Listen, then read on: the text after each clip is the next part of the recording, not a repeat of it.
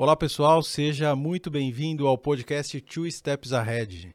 Eu sou Alexandre Faustino, host desse podcast e tive o privilégio de, no nosso episódio número 1, receber na sede da R70, a primeira empresa fundada por mim depois de fazer a transição de uma carreira executiva, o Gary Lee. O Gary tem uma história fantástica de vida e também uma história muito interessante profissional. Ele se formou em engenharia lá na China, se tornou um executivo de negócios, mas hoje é sócio de uma das principais desenvolvedoras de soluções automotivas na China, parceira e aliada da R70 há bastante tempo. Nesse podcast número 1, nós recebemos o, o Gary na sede da R70 e foi de lá que nós gravamos todo o conteúdo que você conhece a partir de agora.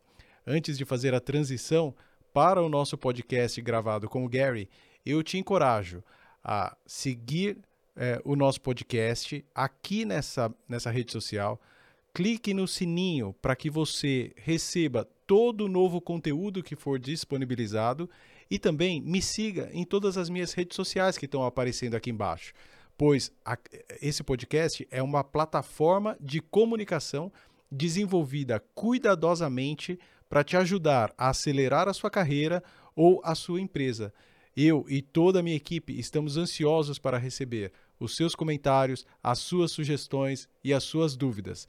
Compartilhe com seus amigos, porque assim você também será um influenciador baseado na verdade, na transparência e em jornadas profissionais e pessoais incríveis. O podcast Two Steps Ahead está no ar. Olá, pessoal. Hoje é um dia muito importante para mim e para toda a gente aqui da nossa R70.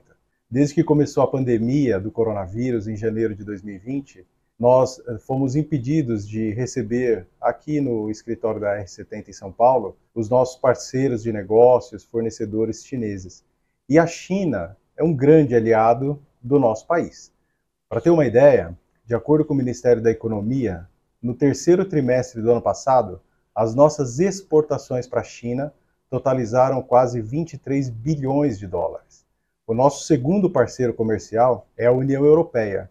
Todos os países juntos da União Europeia compraram do Brasil 13,7 bilhões de dólares. Ou seja, a China sozinha compra muito mais do Brasil do que todos os países da União Europeia juntos. E se a gente pensar nos Estados Unidos, que é a primeira potência global, os Estados Unidos compraram do Brasil, ainda de acordo com o Ministério da Economia, no terceiro trimestre do ano passado, 10 bilhões de dólares. E aí a gente pode fazer uma pergunta: poxa, peraí, o Brasil exportou para a China no terceiro trimestre do ano passado 22 bilhões de dólares. Mas quanto que o Brasil importou da China?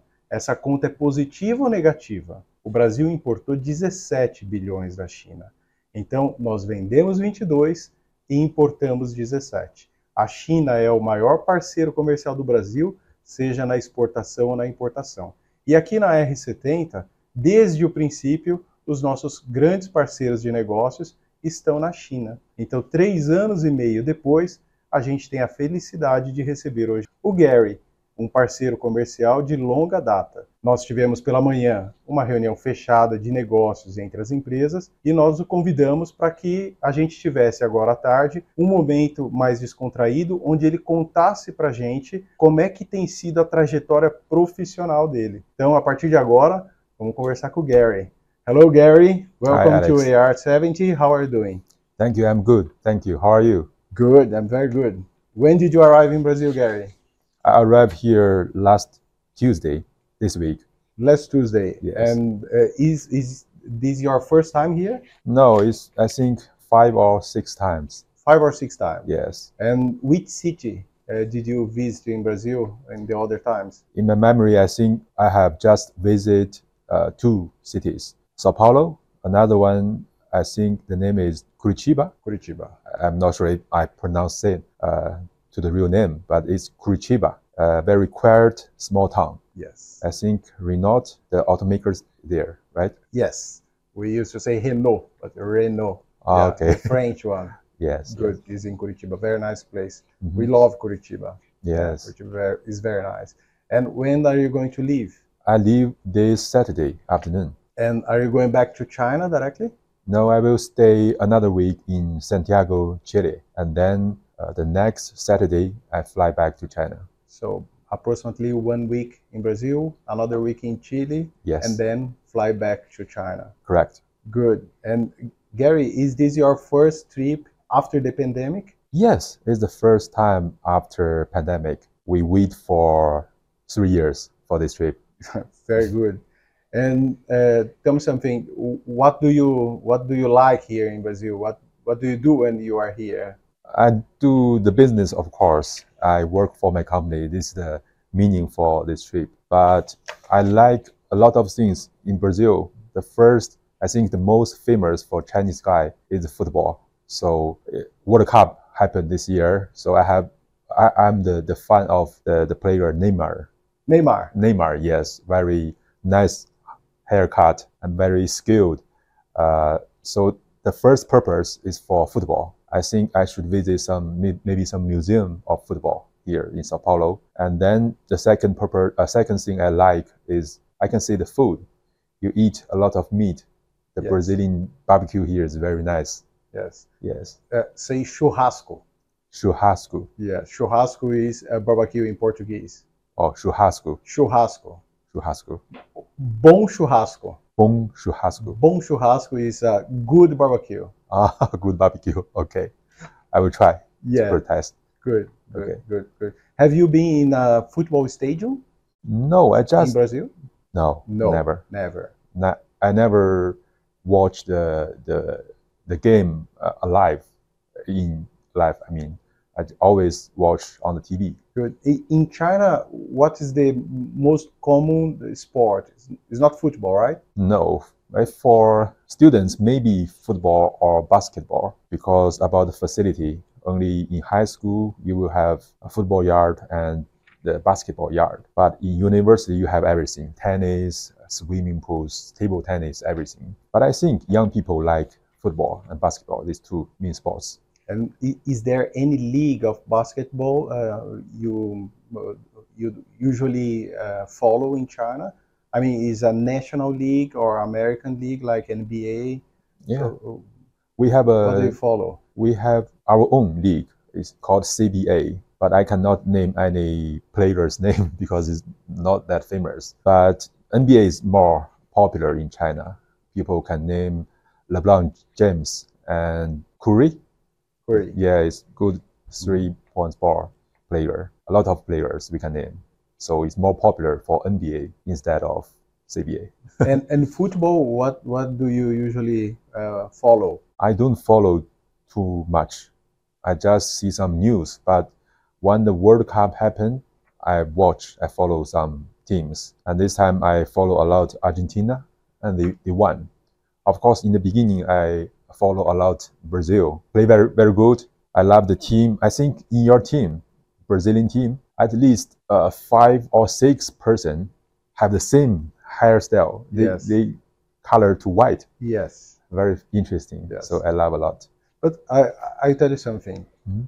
You are here to do business Yes.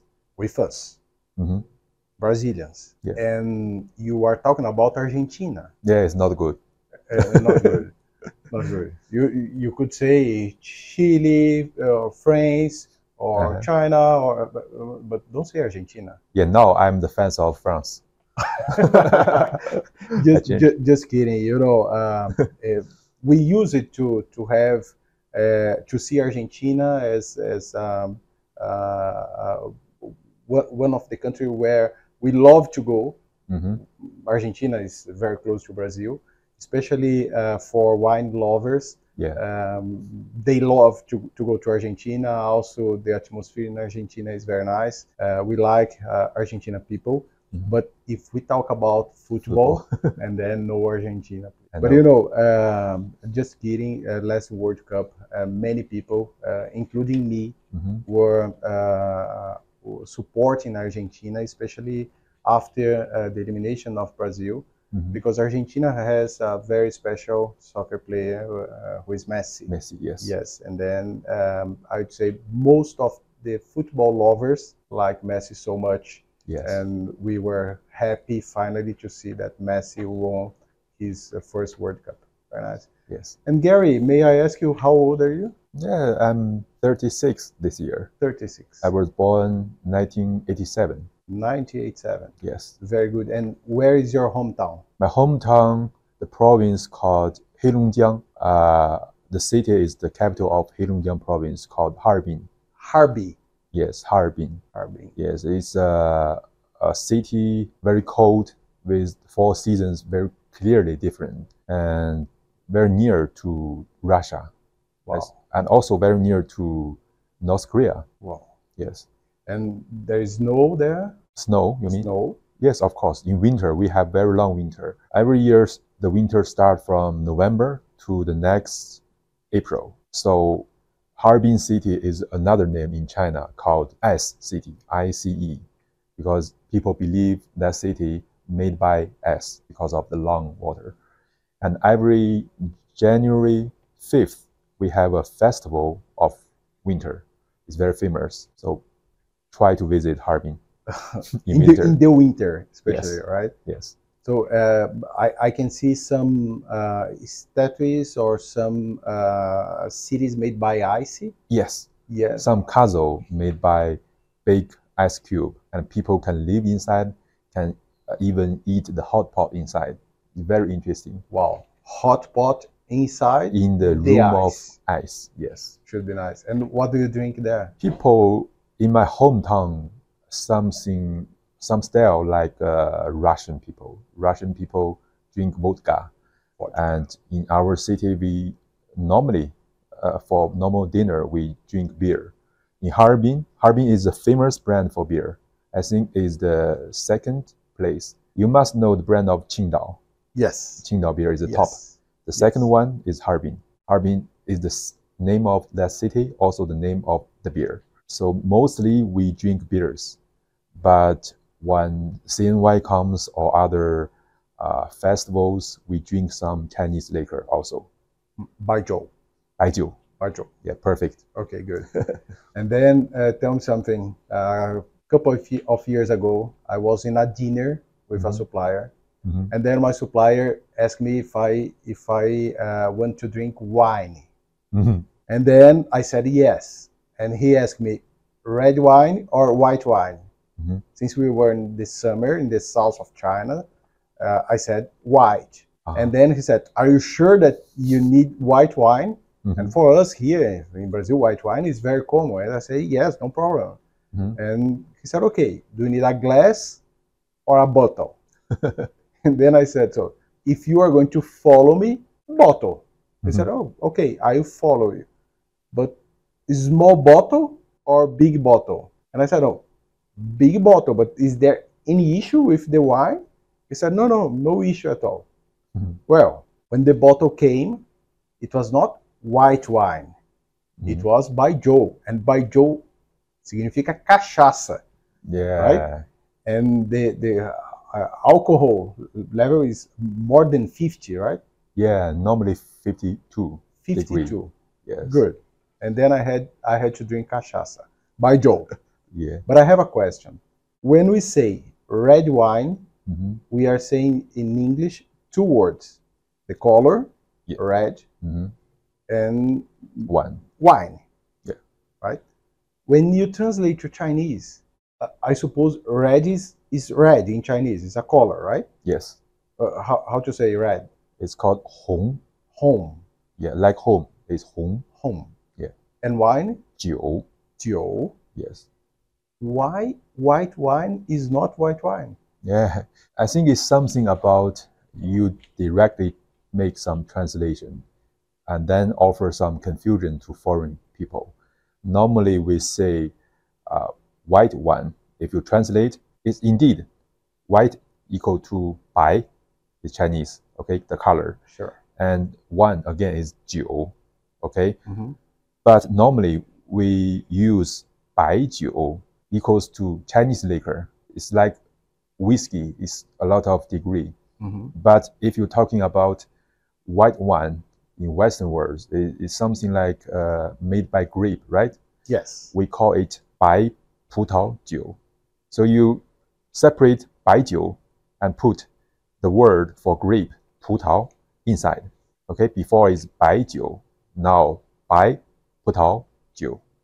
so next time. Bai Jiu. Yes. So, but that Chinese supplier, ex supplier, you know why? Ex supplier asked me white wine only. And okay, if, if you want me to offer Chinese liquor in English, how, how to explain white wine? There is no other translation. Usually we use Chinese liquor. Chinese liquor. Yeah. Just would you like some Chinese liquor? Strong one or mild one? Something like this. Very good, thank you. so you you was born uh, very far away of the south, Yes. um, and now where do you live? I live in Guangzhou now. Guangzhou, Yes. in the south, Yes. it's Canton province, right? Correct. Okay. How far is your hometown to to Guangzhou? I think it's uh, 3,500 kilometers, five hours flight. Five hours flight. Yeah. So it's quite similar uh, to fly from São Paulo to Manaus, or even even longer. Is from Porto Alegre to Manaus. Maybe. right? Mhm. Yeah, yeah.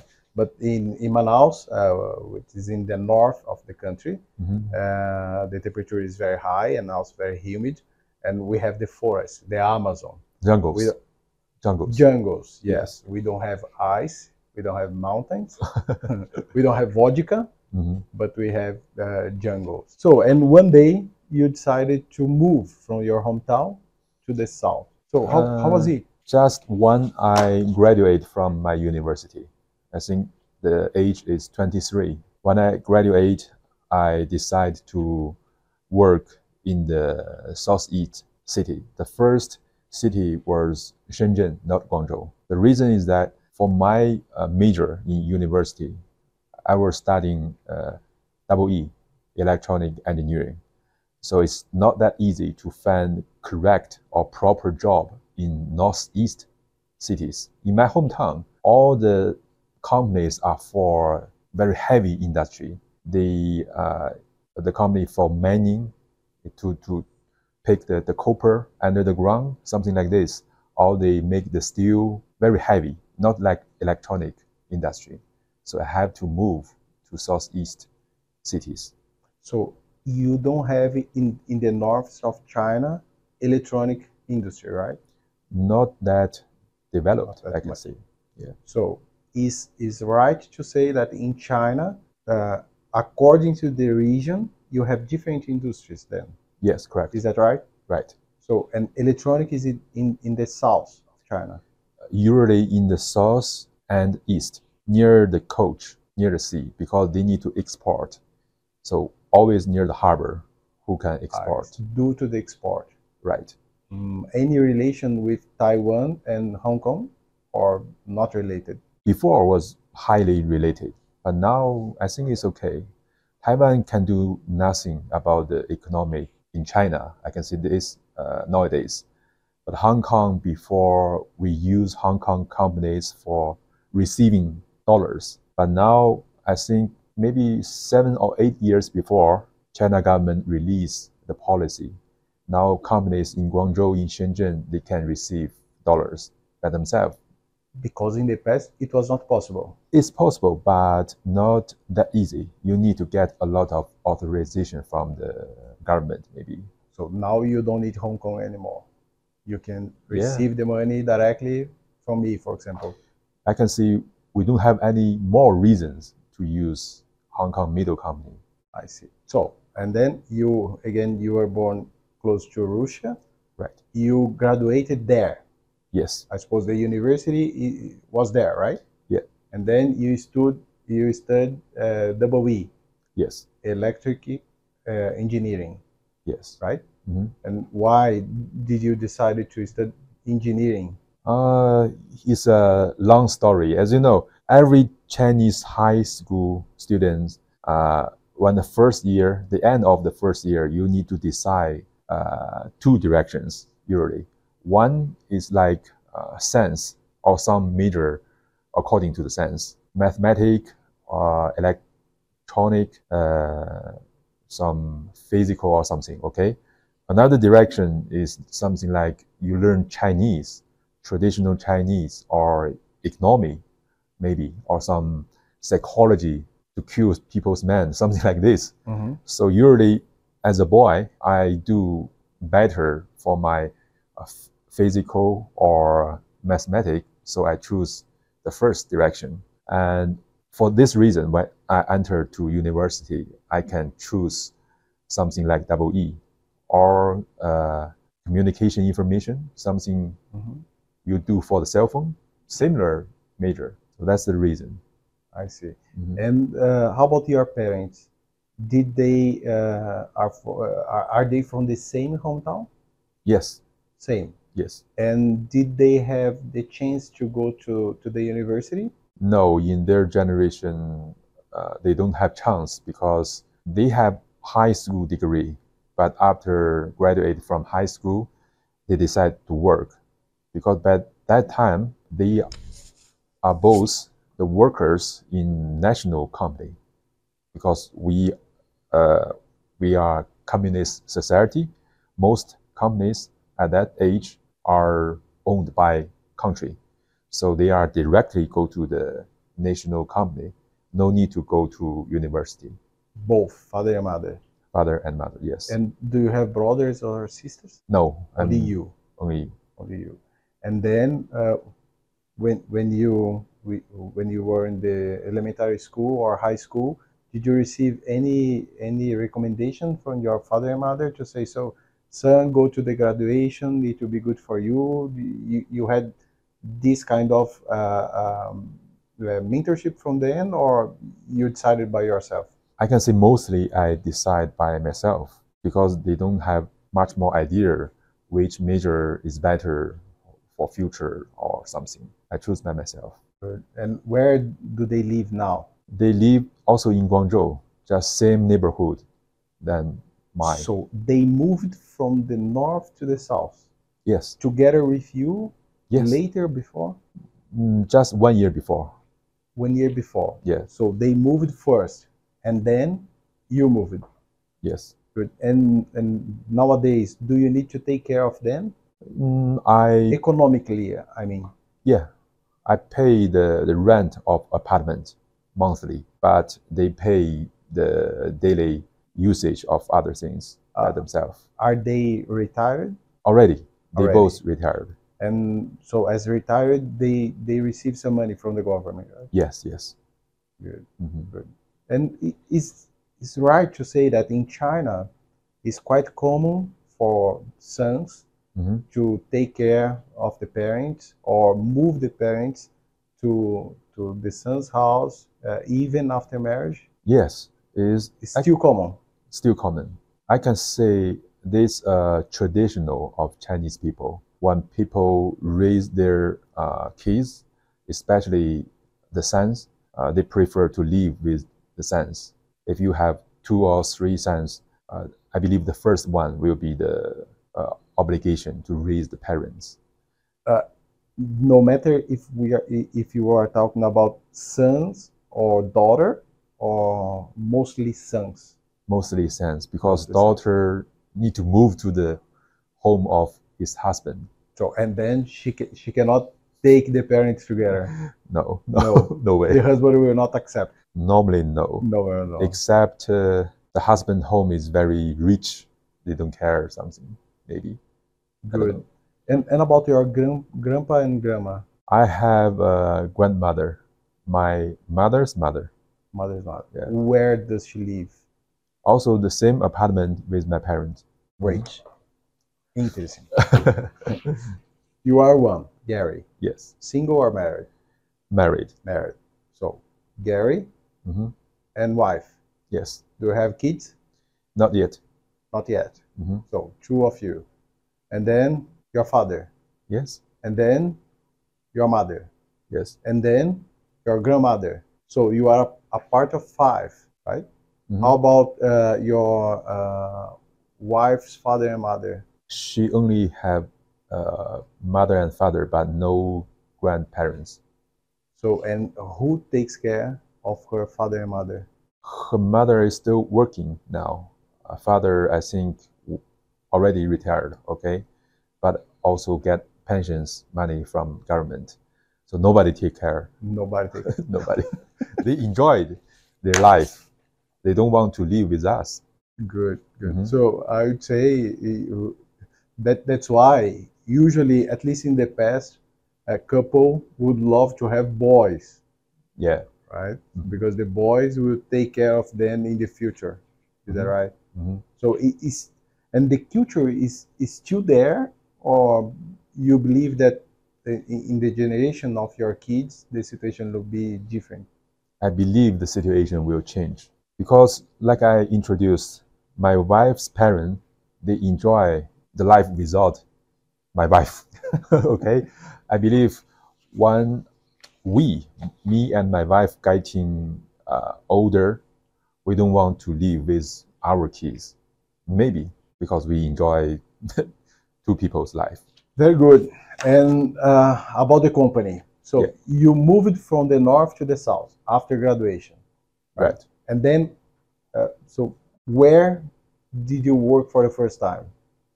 First time I work in Shenzhen. Shenzhen. Yes. Doing what?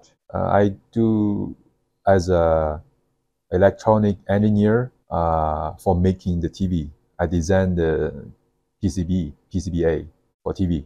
Wow. Yes. So and how long uh, did you work there? In total, I worked for three years. Three years. And then you tried to move. Yeah. It, accidentally, uh, I was found by uh, my current, uh, not owner, but manager by that time. They, uh, he found me and introduced me to move from Shenzhen to Guangzhou. But position is also engineer for TV. So they gave better salary and good future opportunity. And for these reasons, I moved And at that time, uh, were you single or already married? single, Single. uh, very young that time, 26. Yes. 26. And then, so more money on the table and a prediction of a better future. yes. So let's move from Shenzhen to Guangzhou. Yes, this is one, just one of the reason. The second reason, by that time, you know, mm, the price of an apartment in Shenzhen is extremely high. People, especially young people, cannot see very clear future. Maybe my job is quite basic. I cannot make a lot of savings. But if you let me choose again, I will still choose Guangzhou. It's more like people who can live there. In Shenzhen, you're just working, making money for your life, not enjoy too much. Talking about working hard. Yeah. Uh, there is a concept named 996. Yes. Right? Mhm. And 996 means you start working at 9, you stop working at 9, from 9 a.m. to 9 p.m., and six times a week. Yes. Right? Mhm. is this concept is still uh, valid uh, nowadays? I mean, people will still work from nine to nine six times a week. Still, but not popular in China. Some companies still use this uh, way to encourage employees to work, but mostly are very small companies. Uh, they are doing the job of software because engineer who can stay longer in office, who can coding more. So the manager maybe want the employees to working to work longer days. But actually, most companies nowadays uh, released more freedom to employees. You can choose uh, your working time. Like my company, we don't have you know people who give the card to register in the morning. We don't have this. No. No, you can select. You can mm, be in office at 7 a.m. or 10 or 11. Depends on you. So it's more flexible. But how how uh, the company knows if you are there, if you don't need to register? They don't really really care you are there or not. But when they have some uh, missions or things to get to reach you, they will call you. At that time, you, you are not there. Will have some inconvenience things, troubles. And I suppose your company is uh, not traditional in terms of rules, right? Yes. It's like two steps ahead. By Yeah. the way, two steps ahead is our slogan. yes. but your company seems to be two steps uh, two, two steps ahead too, right? Hmm So, uh, is there anything else that your company has or offer to to the employees that is not common in China? it's really special for our company. Some people says Uh, our company is something like Chinese version Google. We offer a lot of things to make employees enjoy uh, the staying in office. We offer the kindergarten for babies. So every morning, the parents go to work. They can drive together the kids and send the kids stay in our kindergarten. Same building. Same building, just in the roof, the top floor. And all, we, all, we also run some clinic who can take care of your health. Every year, we invite our parents twice per year to make the body test. And the doctor will suggest you uh, you will make more exercise. You cannot eat too much oil, fried food, something like this. Give you suggestions. And if they found something wrong with your body, they can book the hospital for you and make you do some surgery or other deeper check. And how many people work there? In the clinic? No, no, in in your company.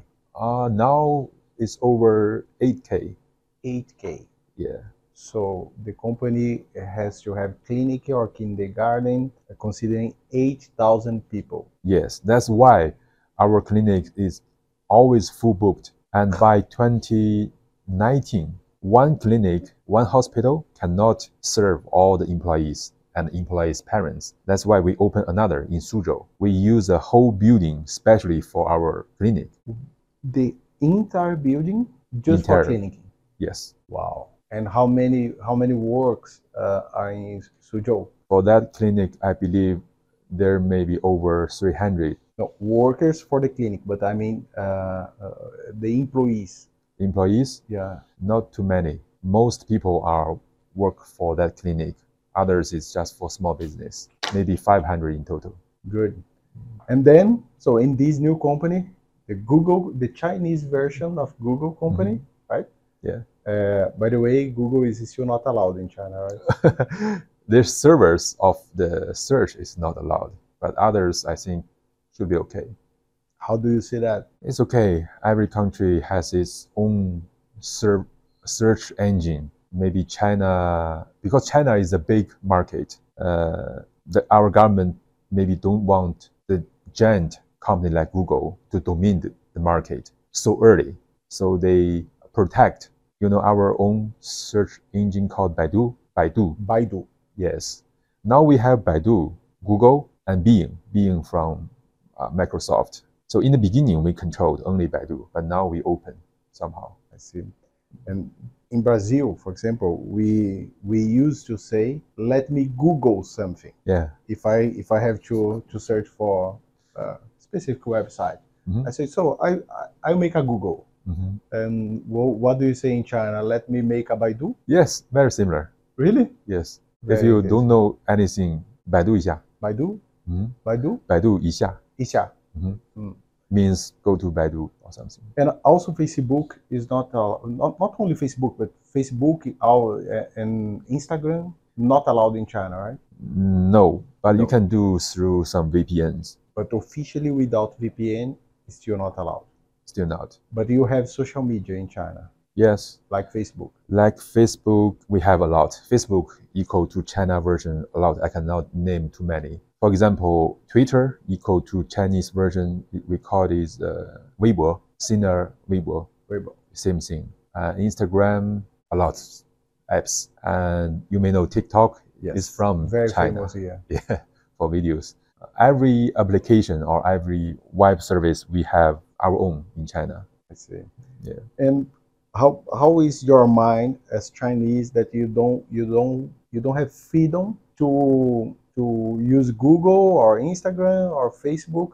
You you are limited to use what the government allows. Mm-hmm. In Brazil or in US, in Argentina, in Chile, where you are going next week. So you are free to access whatever you want. How, how do you say that? It's nothing different for me. First reason is that in many companies in China, company have a special server, so employees can visit YouTube, Google, anything.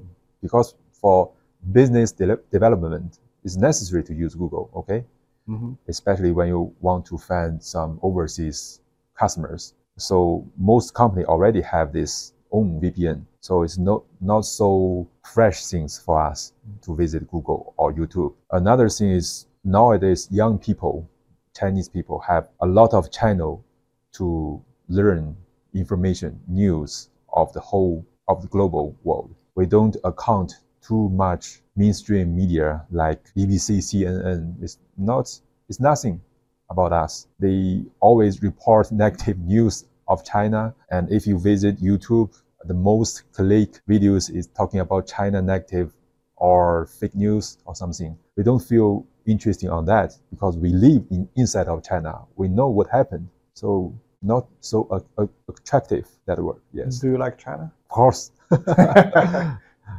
I remember a very interesting uh, not story. Some people says if Chinese now not satisfied with their country, why every year so many people like me visit and return?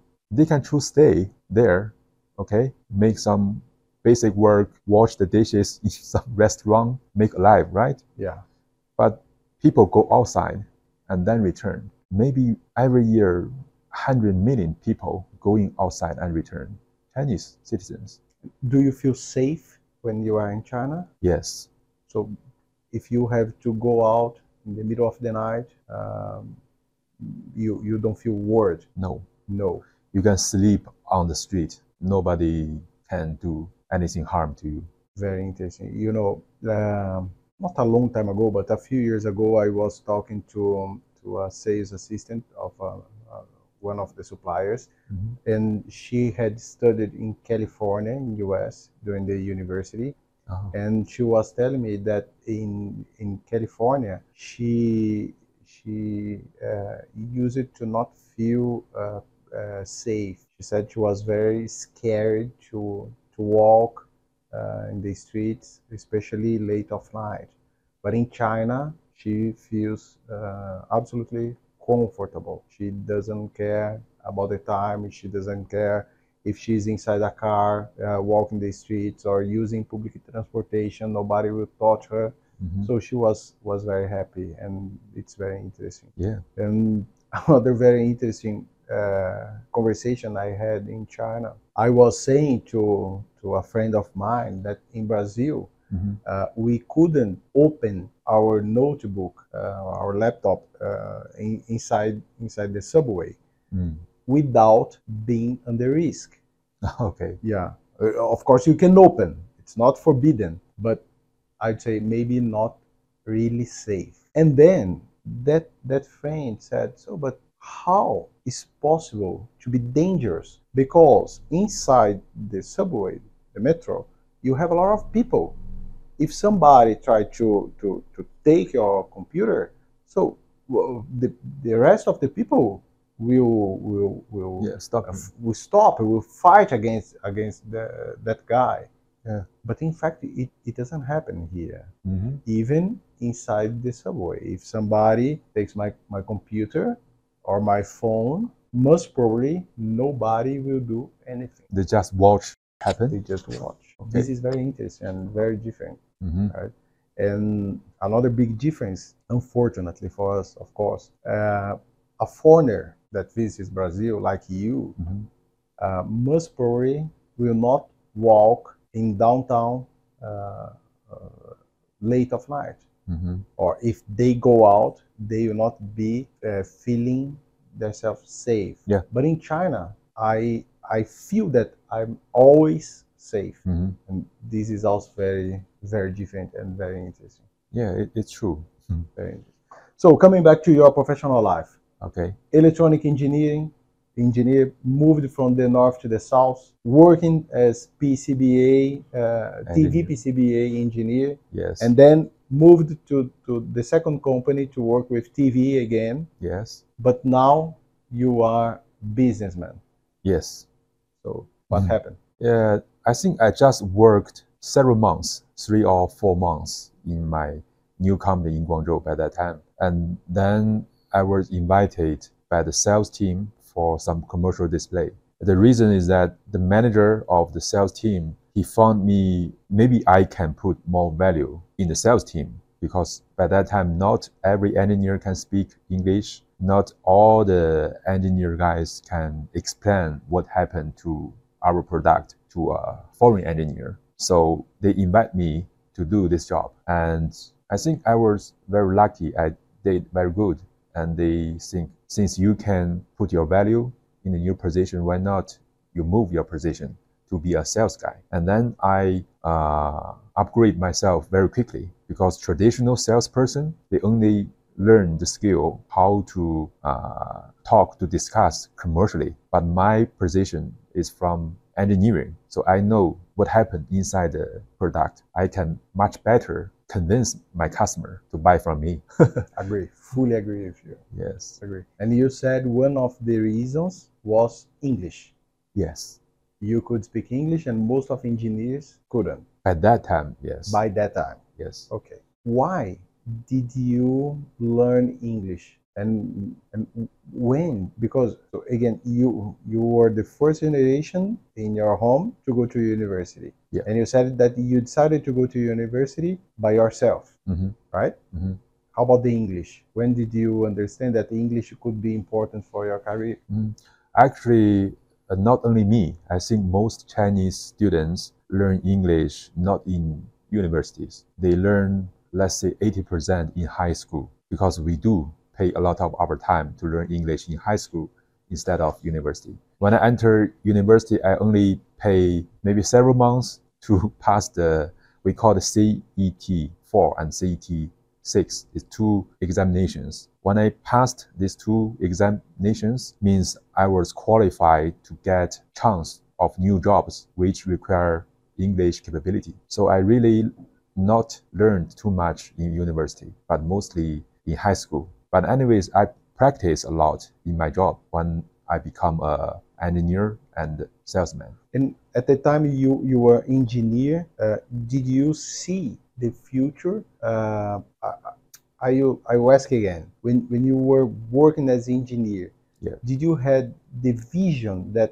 if you invested in English or if you moved to commercial, your uh, career could be better developed, or it just happened? I have some vision. Uh, like most company, if you are a freshman, new engineer, normally company will give you a coach who is maybe 10 years or 15 years experience engineer. Okay. Yeah. He will teach you how to deal with new designs, how to learn diagrams, how to make the testing, validation, a lot of things. My vision by that time is I didn't see my feature from my coach. That means I don't want to be my coach 10 years later. So I make some decisions in my heart. I need some change. I don't want to follow my coach steps. So maybe from that time, I decide to go to in front of the, the chain. I want to be a salesman. So and now you are marketing and sales director. Yes. What is the next step? Next step, uh, because for my department, director is the, the top, and also I was luckily in my company, I was the original founder, one of the original founder. So I already somehow part of the boss for the new company. So I think in future, my value of my career is to transfer all my know-how to my next generation, to the young people. For some uh, projects and some uh, customer experience, I always record and share what happens. People make mistakes every day, but we need to transfer what we learn from our mistakes. We made a lot of lessons learned to our team, and I think this is my value in my rest of my career. I need to copy myself to other galleries to build a team. Very nice. So at the age of 36, you reached the top. Mhm. Is is your this right? Just consider from the occupation.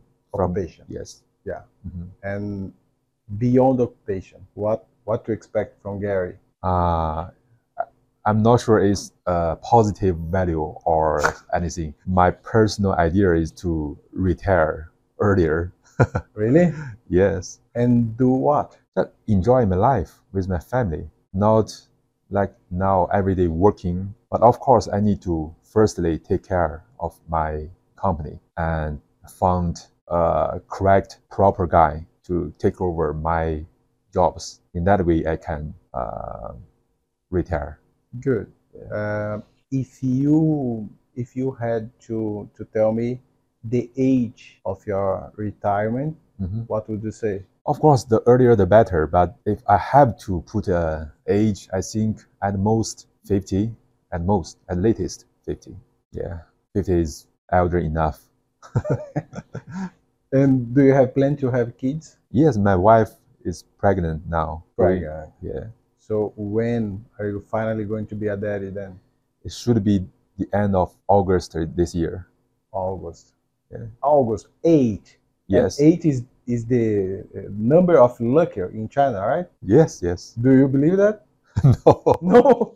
no, no. We, I'm the member of Communist Party. We don't believe any God or lucky. I have a friend from Hong Kong.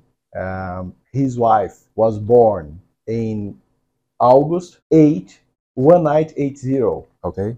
And he used to say, So I'm very lucky because my, my wife is 88H, you know? Ah, yeah, yeah, yeah. Yeah. So, but you don't believe in numbers. We don't no believe matter 8 or 4. uh, any number is, is fine for me. But I believe your friends need to call the, the doctor. Hey, you watch your watch and make the correct number for me. if earlier stop, the baby come out. yeah, you know, uh, I don't know if first or second time he, he came down. Um, I was uh, picking up at the airport, and the last digit of my car's plate was eight. Ah, And he said, "So in Hong Kong, your plate would, would cost so much because the final is eight. Eight is the uh, the, the number of lucky." yeah, if just one number eight is so-so. But if your plate is double eight or three or even four eight, it's really expensive. So and then I could be hit, retired, right? Yes, you can sell your plate and buy a maybe kitchen or something or balcony of a building. Wow. And tell me something. 50 years old, you'll be retired and enjoy your life with your baby, teenager at that time, right? Yeah, I wish. Yeah. And how about the money?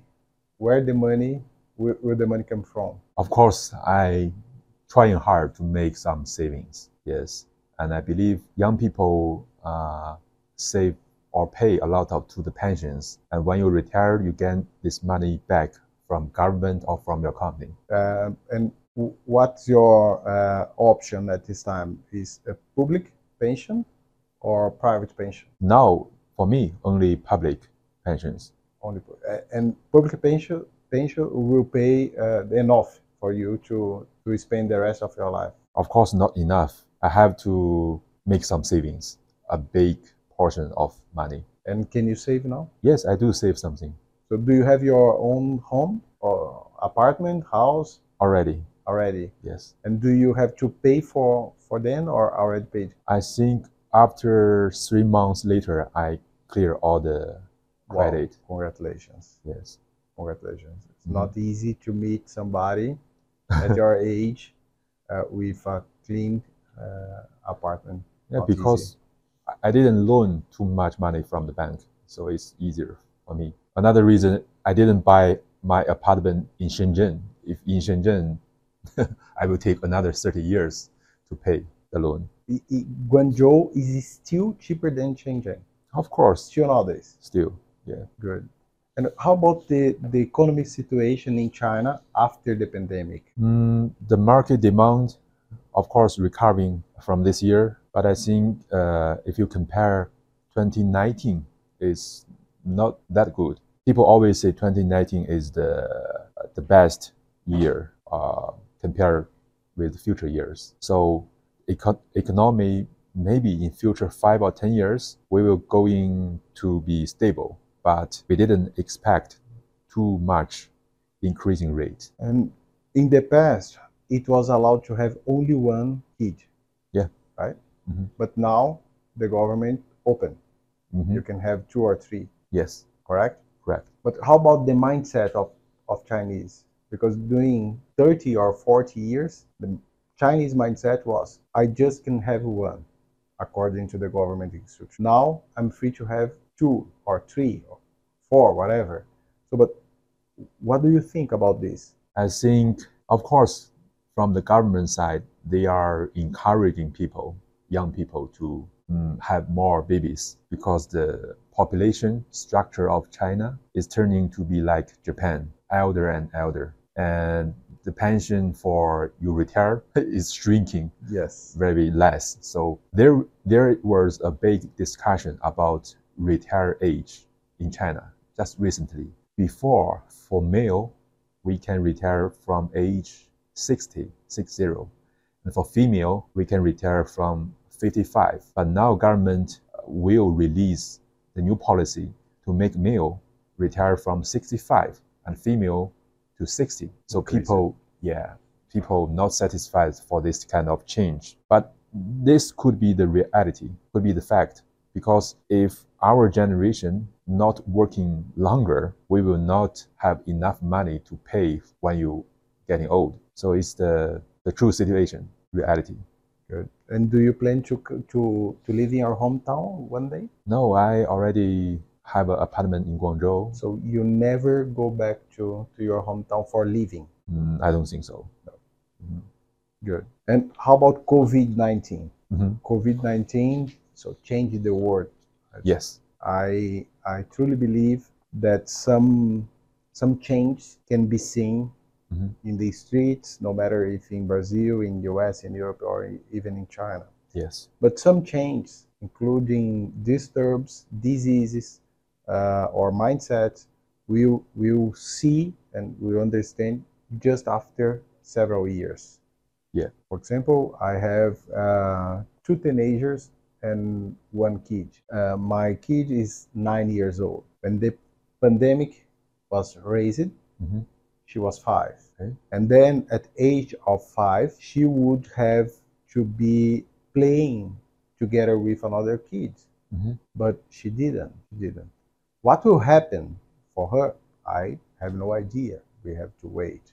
Mhm. And how do you see the pandemic in China? What what what do you talk about about uh, the pandemic in China? The good things I think pandemic in people's mind now is gone because last December nearly every Chinese people infected suddenly, maybe in one week or one month.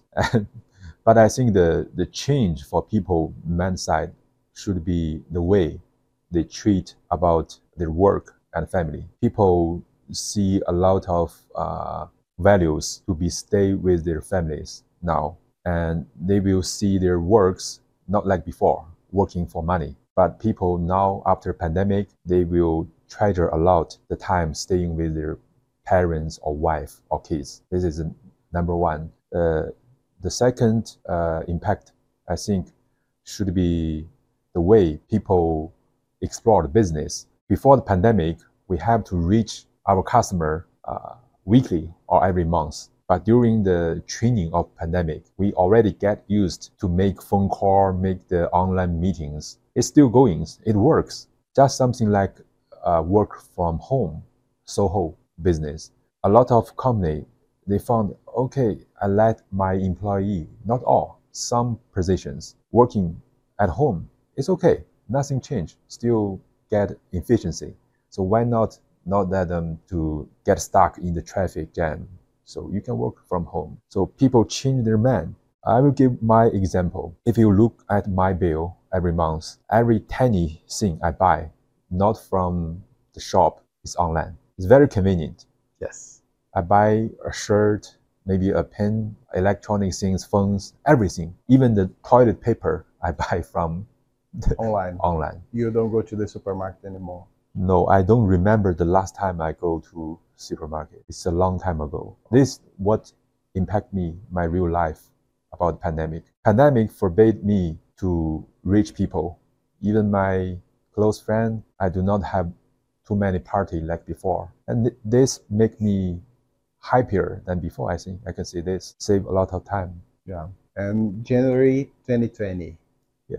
So, do you remember where you were when the first news about the virus uh, were, were not? Mm, yeah, I remember because that's special. That year is the first year I visit the big family of my wife because we plan to have my wedding in the middle of 2020.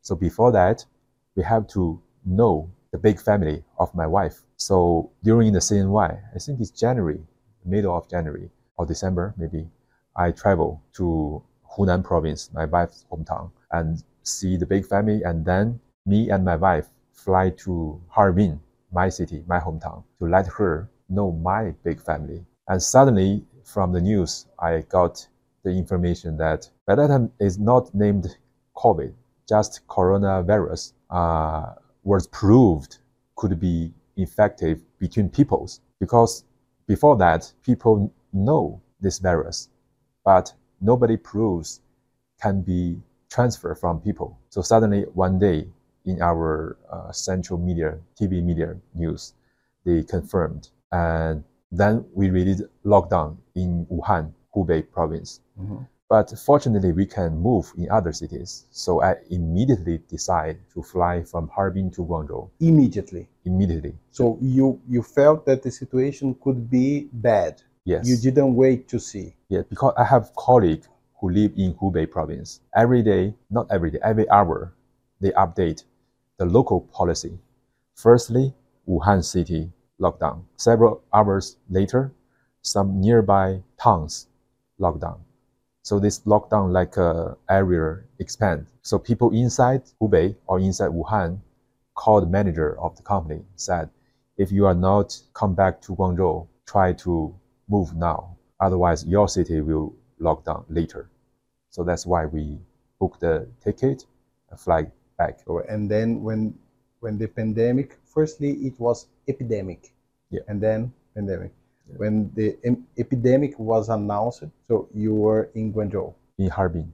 No, Harbin, and then you went back to Guangzhou, Yes. right? Mhm. And then when the situation became serious and lockdowns were happening everywhere, Mhm. so oh, how was in Guangzhou? Same. You had to stay at home. Same. Same. At that time, the whole country locked down. And January 2020, it was uh, Chinese New Year holidays. Yes. Most of the companies were closed. Yes. How about yours? Also, I can say half closed. We have some department running. They have to go to the office, but only I think less than 10% of people. Only few people working there. Most employees, including me, work from house. Yeah. And uh, uh, did you face any situation where the company had to be closed, fully closed, or not? Yeah, they had to. They had fully. Fully. Even 10% couldn't go. some company totally shut off, like the factory, because if you do not 100% close, people will get together, will increase the speed of infection. Yes. And did you did you had fear of dying? At that time, no, No. No, Later? no, No. because we believe young people could be fine. How about your parents? My parents, okay, my parents until today, they never affected, keep negative five, Wow. four years, yes. And how about you? I just uh, positive for once, Last December. yes. Everyone. Everyone. What happened in last December? I don't know. I remember I was the first batch who get infected, but I don't really know who gave the virus to me. I attend a meeting internally with my colleague, and the other day I got some fever, and I do my test. I got two lens in the in the tester, and I think I was the the third one of the whole my company. So after I returned to office, the boss top management hire a medical uh, doctor who treat for domain. He gave me some suggestion because they believe I worried a lot because I'm the first guy. I gave the virus to the whole company, so they want to treat me to comfort me. Did you feel bad? Actually, no, I enjoy a lot. Stay home that week. Yes. Good. And uh, now it seems that the pandemic is over. China is finally open again. Yeah. But before December, there was a big discussion if China would keep the uh, policy against COVID. I think the name was zero COVID, something like this, right? Yeah. In December, all my staff in China uh, were infected, including suppliers. Everyone w- were infected, not only you. Mhm. And in January, China government decided to open the border firstly. What was your feeling about opening the border in November, and what was your feeling in January? Same or change your mind? A little bit different. By that time, we, we thought a lot about this kind of change from government, but gradually we understand the, the deep reason because we are choosing the best timing. When the virus upgrade like the software version of your phone, three years later, we have a very moderate version. Uh, I don't know the version of now, but it's really moderate. And I think the professors of the government already see this. So they think maybe now is the best uh, timing to open. But by that time, uh, the main problem is not that all the people infected. The main problem is how to keep the med- medicine supply stable, how to keep the weak, fragile uh, group of people, like very old people, safe, how to make enough room or beds in hospitals. So they are focusing to solve these problems. For ordinary people, like young people, they just ensure you have the medicine. You will be okay because virus cannot harm you too, too much than before. So gradually, uh, when time come to January, we understand that should be maybe should be uh, best option for us. So uh, when I go to China, maybe after one month, so people will will be scared to see me. No, no, No. no. It's okay. Even during these three years, some people can stay. I mean, foreign people can stay in in China. It's okay. Good, very good. Is there any uh, lessons learned from COVID COVID nineteen that you you would say? Mm, yeah, just like I, I just introduced, maybe I changed my mindset. I treasure more about families and I balance better about my work and my families. This is the, the, the main license pandemic told me. And are workers in China changing their jobs You due to the pandemic? Because the, the, the, the rate of turnover in Brazil, job, job turnover, increased so much. Mhm. It's absolutely common, not only in our company, but everywhere. Uh, workers move from here to there, from there to here all the time.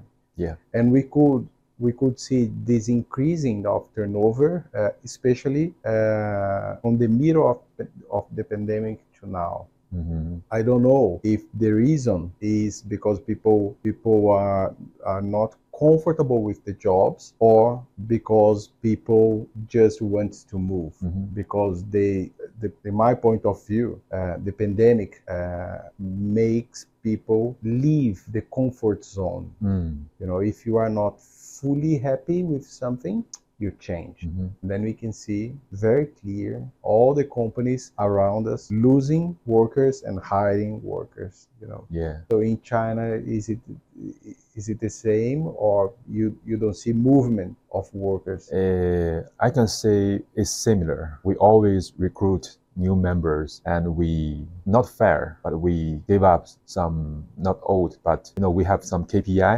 If you are uh, in the bottom of the list, HR will attend to you and give some reasons to let you go. We have some regularly, but after pandemic, I believe not so many people left their original company for pandemic reason because the economy is not that good than 2019. It's not so easier for people to get new jobs. Of course, better salary, not that easy. And another reason is every year we have new graduate university students coming to the market. Yeah, competition. So it's, it's hard to keep your position in your current company. So economy is stable or going down. It's not the best uh, timing to find a new position. okay got it got it and if you had to make an evaluation a review of your whole life Mhm. So, what would you say is your strongest? Uh, I rephrase: if you had to to make a review of your whole life, Yeah. what would you say that was really important to determine that you you are now at 36, a very successful uh, marketing sales director? Mhm. To be very frank, some people to reach the current position not by his or her capability. Is occasionally, actually, is for his lucky. But if I have to make some review of my career, uh, I want to hold myself, keep learning uh, something like detailed skills, like language, uh, like my major is helpful in future my career. But meanwhile, I hope I could open my mind, look more about the informations. Because by that time, when I was younger, the information is not like today. Today, people do not uh, uh, are not lack of information. The problem is we are abused on information. So by that time, I hope I could reading more, open my mind, travel more countries. But now it's it's okay. It's I, I hope I could give up my cell phone and do not took so many informations, make my mind clear. Are you going to give up your phone at 50 when you are retired? Just for emergency, maybe a very simple Nokia, Cell phone, uh, Yeah. Nokia. Nokia phone. Okay. No smartphone anymore. No, no, No WhatsApp. No SIM card. No, No. no, no. Just call the 119 for emergency or something. Very good. So, um, can you leave a message to everyone who is watching you now? Yes, uh, maybe for the young people, uh, just save your time, not enjoy too much when you are younger. Uh, make your time valuable, make some readings, and do not pay too much time on TikTok. TikTok is the how to say the drugs for a man. That's the reason TikTok go to the United States, not in China anymore. I'm kidding. In China, we have a version of TikTok, but not good for kids. So be careful. Another one, I hope you can treasure your family, especially if you have your grandparents, because every day you have together with her or him is the, the first day of his rest life. So just treasure this. Gary, I thank you so much for this talking, Thank for you. the visit. Uh, it was my honor to, to be your host today. I hope uh, we keep not only the business but the friendship for so many times uh, along the years, no matter if as uh, business partners or retired friends. Yes, Thank you so much. thank you. Thank you, man. Thank you. Thank you. Thank you. É isso aí, pessoal. É, espero que vocês tenham gostado pouco da, da conversa com, com uma pessoa que vive uma cultura bastante diferente da nossa, que é a cultura brasileira. A primeira vez que eu tive na China foi no ano de 2006, né, já se passaram aí 17 anos, e eu acho que o- é, é muito importante que a gente compreenda as diferenças de cultura e, e a gente precisa encontrar pontos de sinergia. Então, eu me considero um privilegiado de ter não só o Gary, mas diversos chineses como amigos, além de parceiros de negócio. A história chinesa, ela é muito bonita. A China tem uma cultura milenar e vale super a pena a gente se debruçar em livros e, e sempre que possível pegar um avião e, e conhecer de perto essa cultura tão, tão impressionante. Não é só as muralhas da China, não. Também as muralhas, mas a China é muito além do que muralhas. É, é realmente uma, uma cultura muito bacana. Espero que vocês tenham gostado. É isso aí. Até a próxima. É, a gente se vê.